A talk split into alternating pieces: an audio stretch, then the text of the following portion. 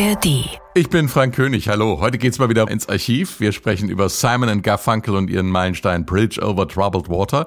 Das war Folge 20 der Meilensteine. Wow, wir gehen inzwischen auf die 250. Folge zu. Unglaublich.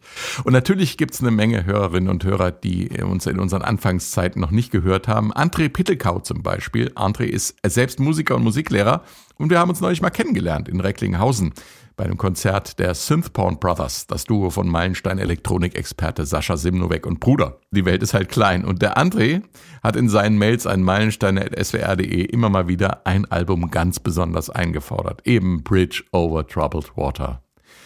Oh, und ich bin auch sehr froh, dass wir diese Folge mal wiederholen. Es ist nämlich eines der Alben, die mir überhaupt die Popmusik erst zugänglich gemacht haben.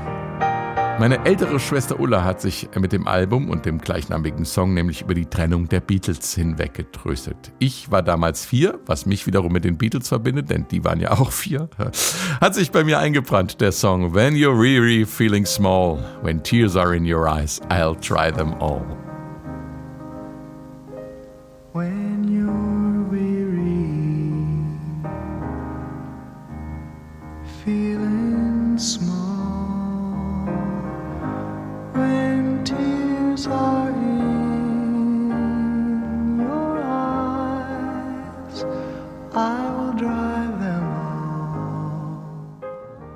Wenn ich von der Trennung der Beatles spreche, dann ist klar, in welchem Jahr das Album rausgekommen ist.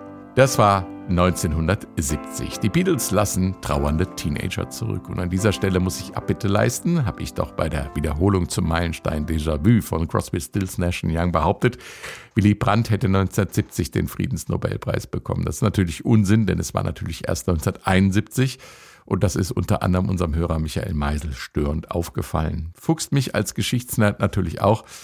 Da bin ich in der Zeile meiner Gedankenstütze für die historischen Daten verrutscht und hab's nicht gemerkt. 1970, das war natürlich das Jahr mit dieser ganz großen Geste von Bundeskanzler Willy Brandt. Der Kniefall von Warschau als Bitte um Vergebung für die deutschen Verbrechen während des Zweiten Weltkriegs. An Bord von Apollo 13 explodiert ein Sauerstofftank. Apollo-Pilot Jack Swigert kommentiert das Unglück mit den Worten Okay, Houston, we've had a problem here. Okay, we've had a problem here. Okay, Houston, wir haben hier ein Problem gehabt. Auf Deutsch wird es oft falsch zitiert mit Houston, wir haben ein Problem. In Wirklichkeit gehen die Probleme aber erst los. Die Mondlandung muss abgeblasen werden und mit viel Improvisationsgeist und Geschick gelingt es, die drei Astronauten sicher zur Erde zurückzuholen. In Mexiko ist Fußball-WM. Im Halbfinale gibt es das Jahrhundertspiel zwischen Deutschland und Italien. Italien siegt nach einem epischen Fight 4 zu 3 in der Verlängerung. Die Popwelt trauert 1970 um Janis Joplin und Jimi Hendrix. Beide sind erst 27 Jahre alt. Platz 1 der Jahrescharts, ein Titel vom Meilenstein Bridge over Troubled Water, El Condor Pasa.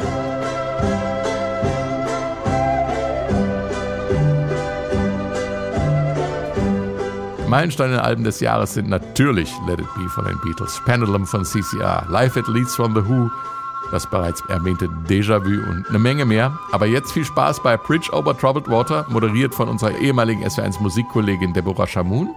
Mit dabei auch unser ehemaliger SW1 Musikexperte Werner Köhler, inzwischen im Ruhestand. Und ich bin auch dabei. Erstveröffentlichung der Folge war September 2018. SWR 1, SWR 1, Meilensteine, Alben, die Geschichte machten. Es war das fünfte, aber gleichzeitig auch das letzte Album von Simon Garfunkel, Bridge over Troubled Water, und es ist unser Meilenstein-Album in dieser Woche. Im Studio sind die Musikredakteure Frank König. Hallo. Und Werner Köhler. Hallo. Und äh, wenn ein Album mit sechs Grammys ausgezeichnet wird, ist, glaube ich, außer Frage, dass es ein Meilenstein-Album der Musikgeschichte ist. Werner, was ist für dich das Besondere an diesem Album? Oh, ein unglaublicher Mischmasch. Ich, weil man so viel verschiedene Musik hören kann. Es geht bei Bye Bye Love, das ist ein Song von 1957, dann richtige Folk-Songs aus der Zeit, die so klingen wie von 64, 65, aus der Zeit von Sound of Silence, als die beiden noch mit Gitarren nur aufgetreten sind, Gitarre und Gesang. Und dann geht's schon in die Zukunft mit großorchestralen Arrangements, mit fremd, ich nenne es mal fremdartiger Musik, die ganz woanders hinführt, in dem Fall nach Südamerika bei El Condor Pasa. Es ist also unglaublich viel, was da passiert. Man sieht praktisch zwei Jahrzehnte auf einen Schlag. Geht's dir genauso, Frank? Mir geht's auf jeden Fall genauso. Bei mir kommt noch ein bisschen dazu, dass ich ein paar Jährchen jünger bin als Werner. Für mich ist das nämlich eine frühkindliche Prägung, äh, muss man sagen, weil äh, mein, die jüngste meiner drei älteren Schwestern hatte unter anderem dieses Album ähm, äh, und das lief bei uns zusammen mit Tea for the Tillerman und den Beatles Let It Be in der Dauerschleife. Und es ist eigentlich so eine Reminiszenz an meine Kindheit. Ich krieg das nicht mehr aus dem Kopf. Da, da stecken ganz viele Erinnerungen dran. Und für mich ist es ein Stück Magie, weil der Sound dieser Platte so unbeschreiblich an anders ist als alles, was man sonst so hört. Du hast es ja gerade angesprochen, Werner. Simon Garfunkel mit Gitarre und Gesang und plötzlich natürlich mit der, mit der großen Instrumentierung. Und diese Instrumentierung, die hat was ganz Besonderes. Diese Mischung, die ist ja, heute würde man sagen, oh, das klingt aber eigenartig. Für mich klingt das magisch. Also diese, diese Becken, die nicht richtig klingen, sondern so.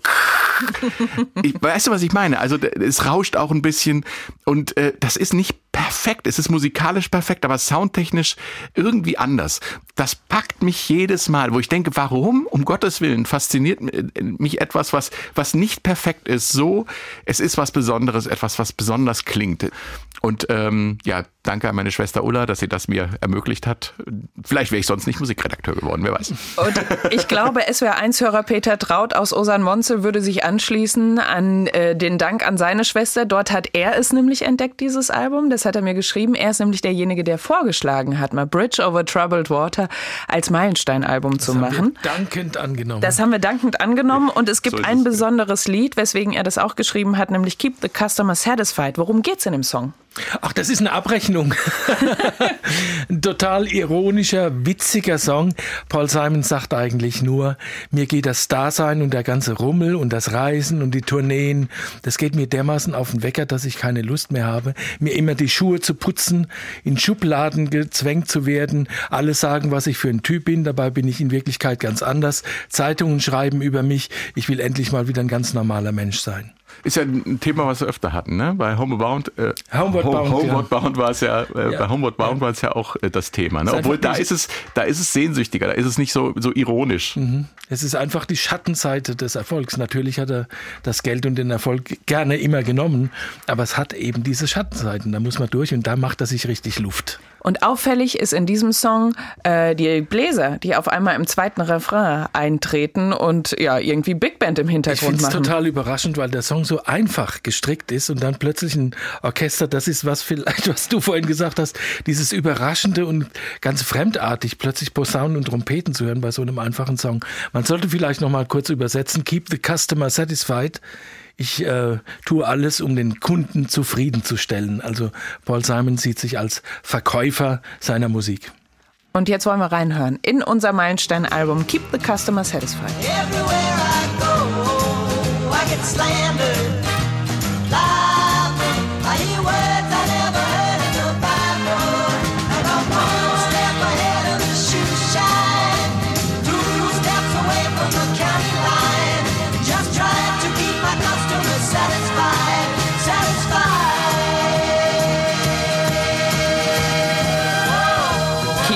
Customer Satisfied von Simon and Garfunkel. Und äh, ja, Total witzig. man fängt Total sofort an zu lachen, ne? unwillkürlich. Die Ironie überträgt sich ganz offensichtlich, ne? Wir kommen zum Titelsong unseres Meilenstein-Albums, Bridge Over Troubled Water. Allein der hat schon vier von diesen sechs Grammys bekommen. Ähm, geschrieben hat ihn Paul Simon, gesungen Art Garfunkel. So war die Aufteilung bei den beiden eigentlich immer. Wie ist der Song denn entstanden? Es gibt eine sehr schöne Geschichte. Paul Simon hat immer gesagt, obwohl der Song von ihm ist, das ist, fühlt sich an, als sei er nicht von mir. Er hat in einem Interview erzählt, dass er da saß mit einem leeren Blatt Blatt Papier und seine Hand fing automatisch an zu schreiben. Irgendwelche Worte. Er wusste gar nicht, um was es jetzt geht. Und er schreibt und schreibt und schreibt, guckt hinterher das Papier an und da war ein Song. Und er hatte das Gefühl, wo kommt das jetzt auf einmal her? Das ist ein Text, der ganz anders ist als das, was ich sonst schreibe. Und äh, Melodien sind ihm eingefallen, auch ganz anders als das, was er sonst schreibt. Also für ihn kam es aus seinem irgendwo unbewussten Innern oder von einer anderen Quelle, irgendwo aus dem Himmel. Aber er hatte nie das Gefühl, er ist von mir. Er hatte das Gefühl, das hat mir jemand gegeben. Schön, dass du sagst aus dem Himmel, weil ähm, er ist später mal darauf angesprochen worden, dass es ähm, diese Zeile, äh, like a bridge over troubled water, dass die inspiriert sein könnte von einem Gospel, ne? Mary Don't You Weep. Und dann hat er gesagt, ja, Das kann natürlich sein. Ja. Und genauso, es klingt ja auch ein bisschen gospelartig. Und Gospel und Kirche ist genau auch gleich der richtige Ort. Dieser Song war nämlich, um erstmal bei den Grammys zu bleiben, einer, der in zwei Jahren hintereinander mit dem Grammy ausgezeichnet wurde, nämlich 71 mit Simon Garfunkel und dann im Jahr drauf von Aretha Franklin. Wir hören die Version mal kurz. Just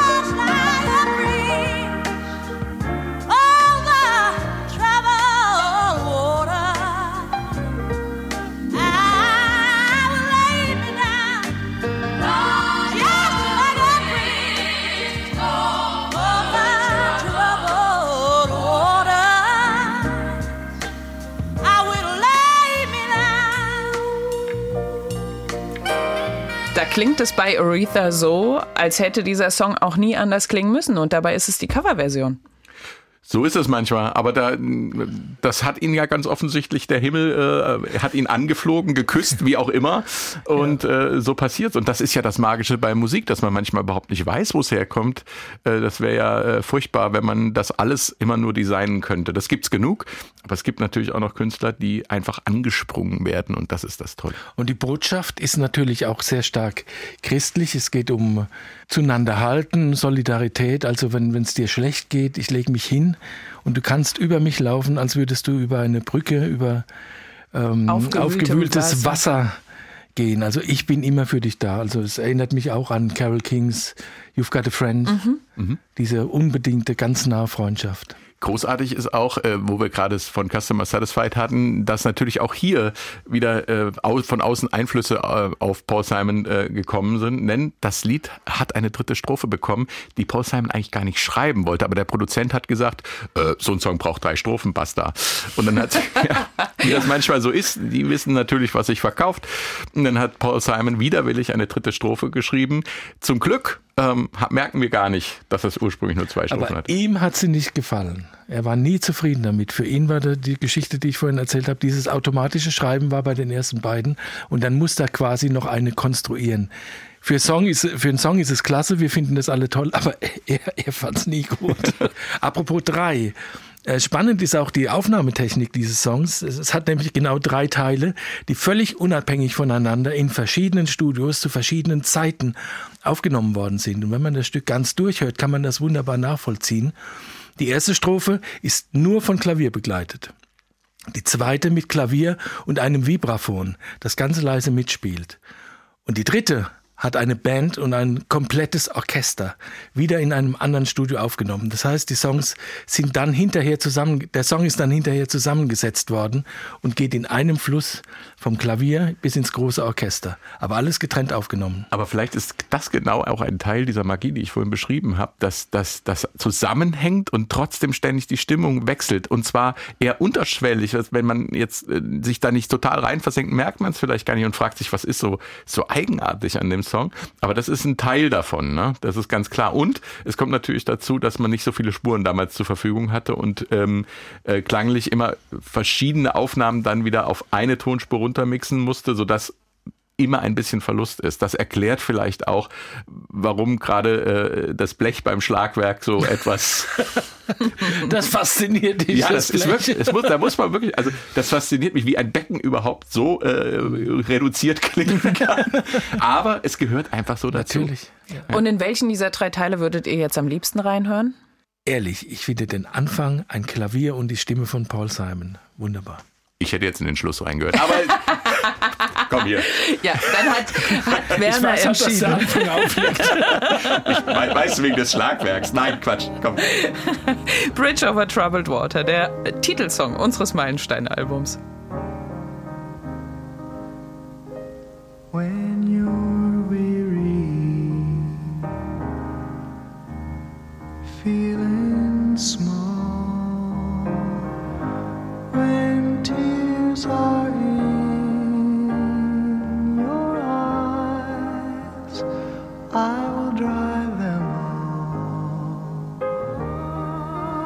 Bridge over Troubled Water. Und äh, diesen Song hat nicht nur Aretha gecovert, wie wir eben gehört haben, sondern auch Elvis Presley. Und im letzten Jahr gab es eine ganz aktuelle Coverversion. Genau, da waren nämlich die Artists for Grenfell am Start. Da war ja dieser furchtbare Ho- Hochhausbrand in, in London. Und ähm, da gab es eine Benefits-Aufnahme und ähm, diese Coverversion wird unter anderem gesungen von Robbie Williams, James Blunt. Ähm, wer war noch dabei? Leona Lewis. Ähm, ach, alles, was Rang und Namen hat. Jerry Halliwell. genau. Also alles, was Rang und Namen hat. Und ein Londoner Kirchenchor war auch mit dabei. Und da ist die Nummer nochmal richtig abgegangen in England. Bis auf Platz 1 der Singlecharts letztes Jahr im Juni. Und ähm, ja, es ist natürlich ein ganz tolles Lied für eine Solidaritätsbekundung. Was könnte es besser geben, als zu singen? Ihr könnt euch auf uns verlassen. Wir sind da. Und ähm, dann ist klar, dass das die Leute so bewegt hat, dass es auf Platz 1 gegangen ist nochmal. Jetzt gibt's den absoluten Kontrast, nämlich Cecilia. Ein Song, der eigentlich mehr so als eine Spaßnummer entstanden ist. Wie kam es dazu? Es war ähm, eine Session bei Paul Simon zu Hause. Ähm, und die haben eigentlich äh, einen Rhythmus geklopft. Also Paul Simon und ähm, Art Garfunkel hauen sich auf den Schenken rum. Ein anderer Freund hat die Gitarre total runtergestimmt, dass die Saiten schlappern und schrummelt darauf rum. Und daraus haben die diesen total abgefahrenen Rhythmus, der am Anfang kommt, dann später im Studio kreiert. Äh, Zwischendurch ist noch ein Drumstick, also ein Schlagzeugstock runtergefallen aufs Parkett. Auch dieses Klack wurde aufgenommen und daraus wurde dann eine rhythmische Soundcollage gemacht. Äh, man könnte fast sagen, Simon and Garfunkel goes äh, Pink Floyd. weil sie, weil sie wirklich dann mit Loops gearbeitet haben. Damals war das ja noch nicht so einfach, dass man es aus irgendeinem Computer einprogrammieren konnte, sondern man musste tatsächlich Bänder äh, äh, schneiden und in der Dauerschleife laufen lassen. Und dann haben sie diesen total verrückten Rhythmus mit dieses Intro äh, eben sehr komplex aufgenommen, was aus dem Jux äh, entstanden ist ursprünglich, wurde dann eine richtig komplexe Produktion. Zum Text hat äh, Paul Simon gesagt, ja, meine Güte, ja, ist ihm halt so eingefallen, ist ein bisschen flach, äh, halt von dem Mädchen, das irgendwie einen anderen im Bett hat, wenn er sich nur mal gerade waschen geht und ähm, zurückkommt und später verliebt sie sich halt wieder, da hat er gesagt, okay, ist jetzt nicht so der absolute Hit, aber diese Produktion war wirklich großartig und in einem Interview hat er später dazu gesagt, es ist ein Stück magischer Flaum.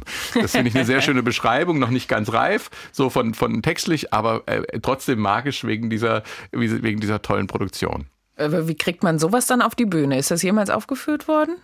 Sie haben es gespielt, klar, aber natürlich dann nur mit äh, Zuspiel. Nee, einfach mit, mit der Gitarre. Gitarre, es, ist, ja, ja. es ist und bleibt ein einfacher Song, um Ja, das nochmal zu betonen. das ist ja das Schöne an einfachen Songs. Genau, die kann man ja so oder so machen. Also Simon Garfunkel haben ja mit Orchester wenig auf der Bühne gestanden. Also viele, viele Konzerte sind einfach nur Gitarre und äh, Gesang. Und das, daran sieht man, was ein toller Song ist. Man braucht diese Effekte und das Orchester gar nicht. Man kann ihn auch zur Gitarre singen und er ist fast genauso gut. Ich finde, jetzt möchte ich ihn hören. Cecilia von Simon and Garfunkel.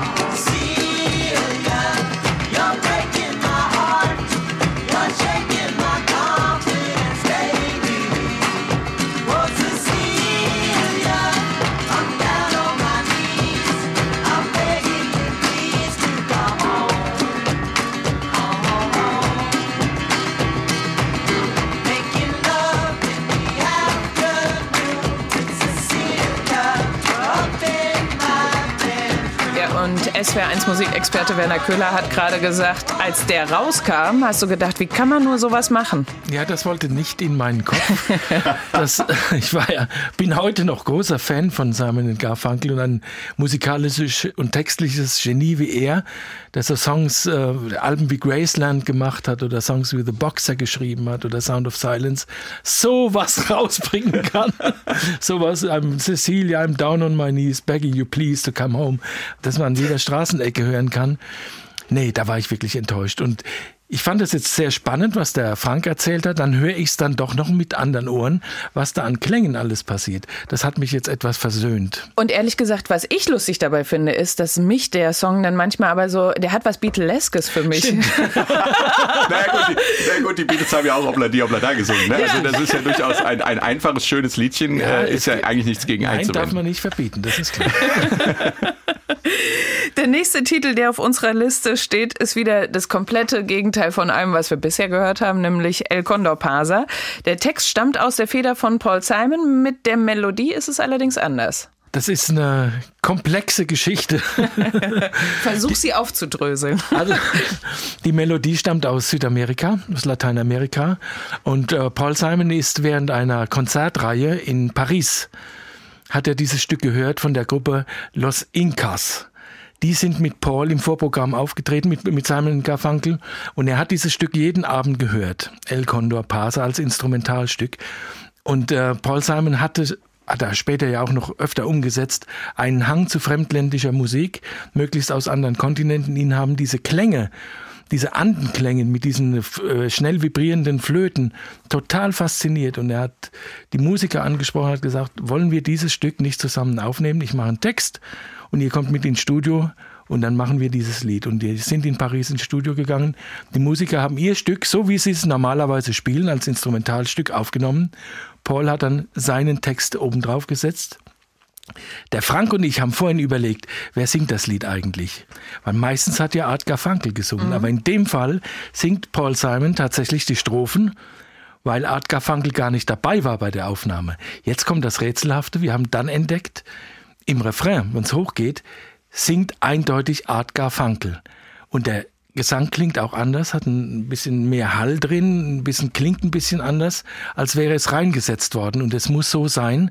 Im Ursprung hat Paul allein gesungen und Art Garfunkel wurde später dann für den Refrain reingesetzt. Finde ich sehr witzig. Ja. Ja, eine sehr spannende Nummer. Äh, Und äh, es ist eigentlich so, wenn man will, die erste Berührung, die Paul Simon dann auch mit dem Thema Weltmusik sozusagen hatte. Etwas, was ja seine spätere Karriere auch total geprägt hat. Unbedingt. Das ist äh, äh, Graceland, äh, ein Vorläufer sozusagen von Graceland, wenn man so will. ähm, ganz interessant ist an der Geschichte noch, dass äh, die Band äh, Los Incas, mit denen er das aufgenommen hat, ähm, dass die gesagt haben, das ist ein Traditional und äh, insofern liegen keine Urheberrechte drauf, weil es äh, ursprüngliche Volksmusik ist aus den Anden. Dann hat sich aber herausgestellt, das stimmt gar nicht. Es lagen doch Rechte drauf. Und zwar ähm, war das in den 10er oder 20er Jahren in äh, Peru ein, ein Singspiel, ein, ein besondere Form des Musiktheaters, in der dieses Lied äh, verwendet wurde. Also das war eine Zazuela. Das ist eine Sarsuela, ja. Sarsuela? Sarsuela ist die richtige. Ja. Sarsuela. Das ist eine besondere Form des südamerikanischen Singspiels. Und da in diesem Stück ging es um äh, indianische Minenarbeiter, die von ihren europäischen Einwandererchefs ausgebeutet wurden. Und dann ist es natürlich besonders, wenn dann ein ähm, äh, europäischstämmiger Mensch kommt und sich dieses Liedes bemächtigt und denkt, äh, ich mache jetzt mal meinen Text drauf. Also das hat auch es eine, ja nicht, muss man eine gewisse ironische, sagen. ja, er, muss, ja, er wusste es nicht. Es hat eine, eine gewisse ironische Wendung genommen. Aber das ist wieder das Schöne dabei. Die ähm, Inhaber dieser Rechte haben sich dann friedlich mit Paul Simon darüber geeinigt. Es gab zwar einen Prozess, um das zu klären, aber ist alles gut. Äh, der Originaltexter wurde genannt ähm, und damit ist die Sache geregelt. Also ist dann gut ausgegangen. Und dann wollen wir es jetzt hören. El Condor Pasa von Simon and Garfunkel mit Los Incas. I'd rather be a sparrow than a snail. Yes, I would. If I could,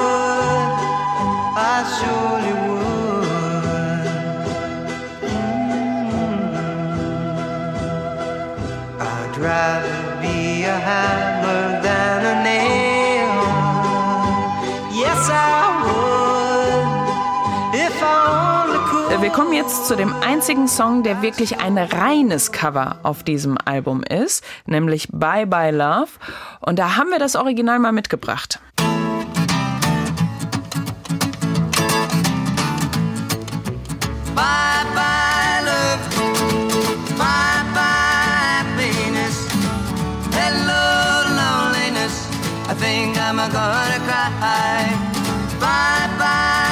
Das sind die Everly Brothers. Ist eigentlich eine, für mich ein, so ein Augenzwinkern, fast ein Witz, dass dieser Song auf dem Bridge Over Troubled Water Album drauf ist. Der Song stammt von den Everly Brothers, von 1957 war deren erste Single. Und in der Zeit haben sich äh, Paul Simon und Art Garfunkel kennengelernt. Die haben beide in einer Schultheatergruppe gespielt. Und zwar war das Alice in Wunderland. Und haben dann festgestellt, sie würden gern miteinander Musik machen. Und ihre erste Formation, das waren sie als Duo auch, die hieß Tom und Jerry. Und die haben tatsächlich eine Single rausgebracht und die klingt wie die Everly Brothers. Sie wollten so eine Art Nachfolgeband der Everly Brothers werden, was total in die Hosen ging. Kein Mensch hat sich für Tom und Jerry und deren Musik interessiert. Deshalb finde ich so klasse, dass dieser Song, der jetzt an die Anfangszeiten zurückzeigt, auf diesem Album mit draufgenommen ist mit einem Augenzwinkern in einer Liveaufnahme. Also die haben das witzeshalber in Konzerten immer mal wieder gespielt. Ist es deshalb eine Live-Aufnahme auf diesem Album geworden? Also ich vermute schon, dass es äh, der Song, ich sag mal, nicht wert war,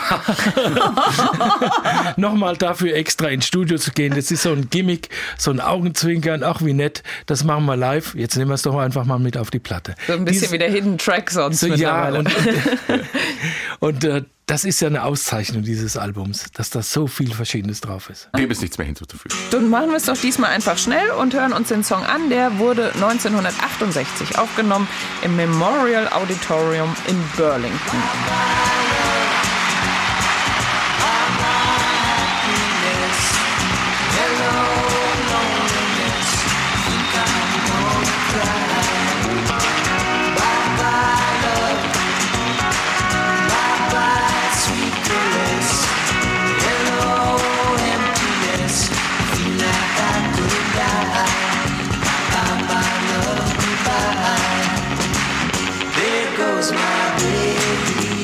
Ja, es reicht dann eigentlich auch schon fast. Ne?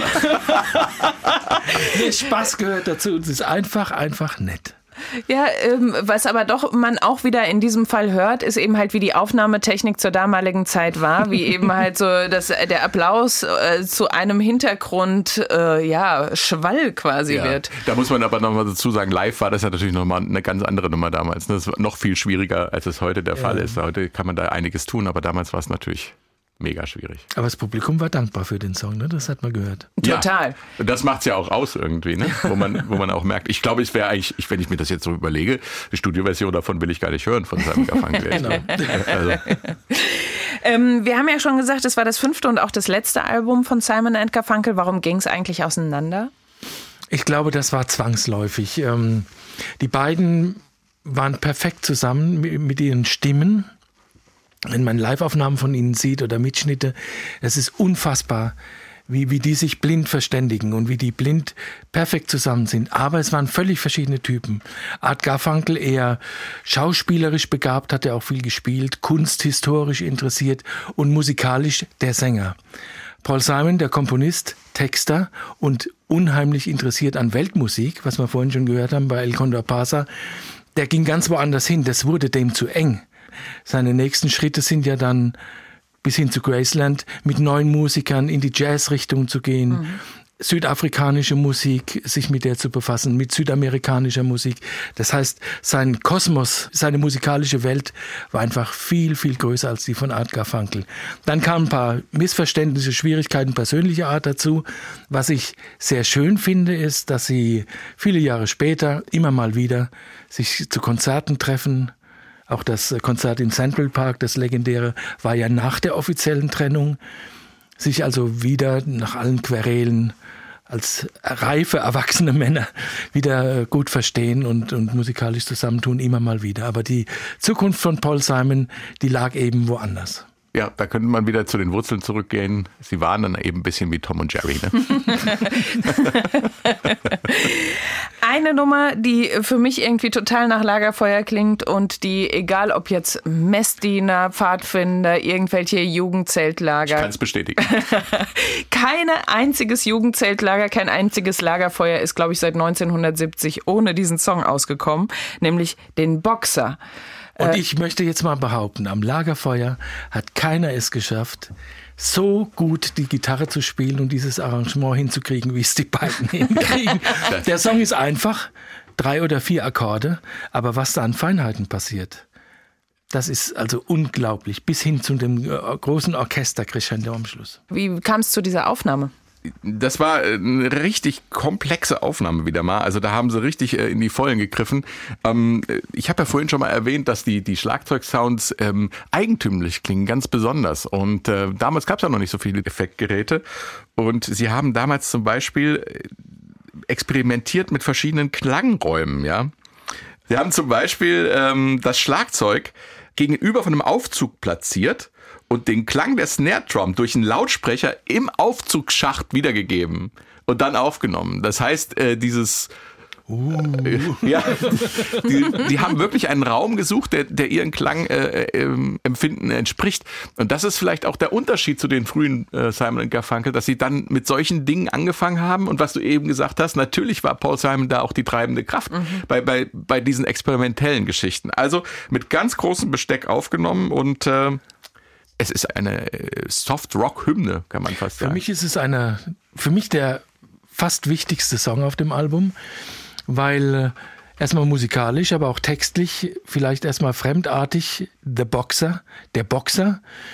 Und erzählt die Geschichte von einem jungen Mann aus armen Verhältnissen, der in die Stadt geht und sich durchboxen muss, kämpfen muss durch sein Leben.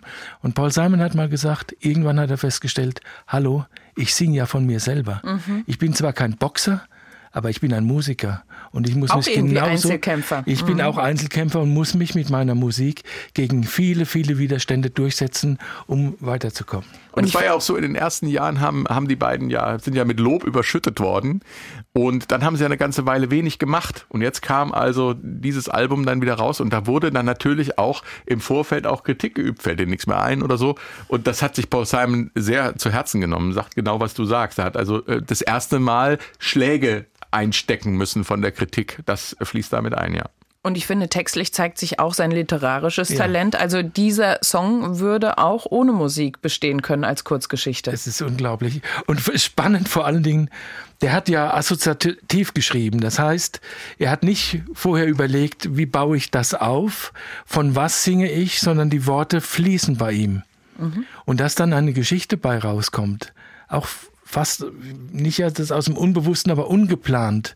Es gibt viele Songs von ihm, da versteht man den Text gar nicht, weil er einfach Worte aneinander reiht, die in seinen Augen zusammenpassten, irgendeine Bedeutung ergeben, die ist dann ganz schwer zu erschließen. Bei diesem Song ist es anders. Er erzählt wirklich eine Geschichte, obwohl er assoziativ entstanden ist. Und dagegen wirkt dann dieser Refrain aber eigentlich schon fast banal mit Leilalei. Ja, aber, aber Leilalei, das. Witzige ist, die Kritik hat ja dann gesagt, das ist überhaupt nicht banal, der singt ja Lüge. ja, Lüge, Lüge, Lüge. Und es hat ihn erst hat ihn ein bisschen irritiert, da hat er kein gutes Gefühl gehabt, wenn er es dabei gesungen hat, weil er gesagt hat, nein, ich habe natürlich nicht gesagt, dass das alles Lüge war, was ich vorher gesungen habe.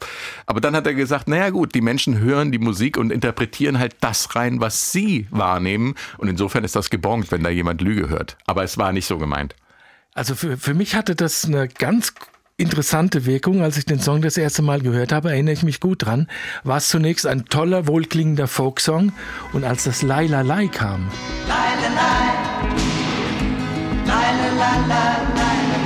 da habe ich Gänsehaut gekriegt. Ich weiß bis heute nicht warum. Die singen da keinen Text. Die Melodie ist relativ einfach, aber wie das da rauskommt aus dem Lied, ich weiß nicht, da geht es irgendwie in eine andere Dimension. Ja, ich würde es fast vergleichen mit dem endlos Outro von Hey Jude. Ja, Das, Ja. das hat so eine es ähnliche führt Wirkung. irgendwo hin. Ja. Und Letztlich- keiner weiß, wo es endet. Und wie viele Strophen hat das Lied? Keine Ahnung. Drei. Fünf. Nein, es hat, es hat Eine? auf dem Album tatsächlich nur zwei Strophen, aber im Original hat es drei. Und live singen sie auch drei Strophen. Ah, Das ist äh, was gelernt. Ja. Hören wir es uns jetzt an, den Boxer aus dem Meilenstein-Album Bridge over Troubled Water. I am just a poor boy, though my story is seldom told. I squandered my resistance for a pocket full of mumbles, such are promises. All lies and jest, still a man hears what he wants to hear and disregards the rest.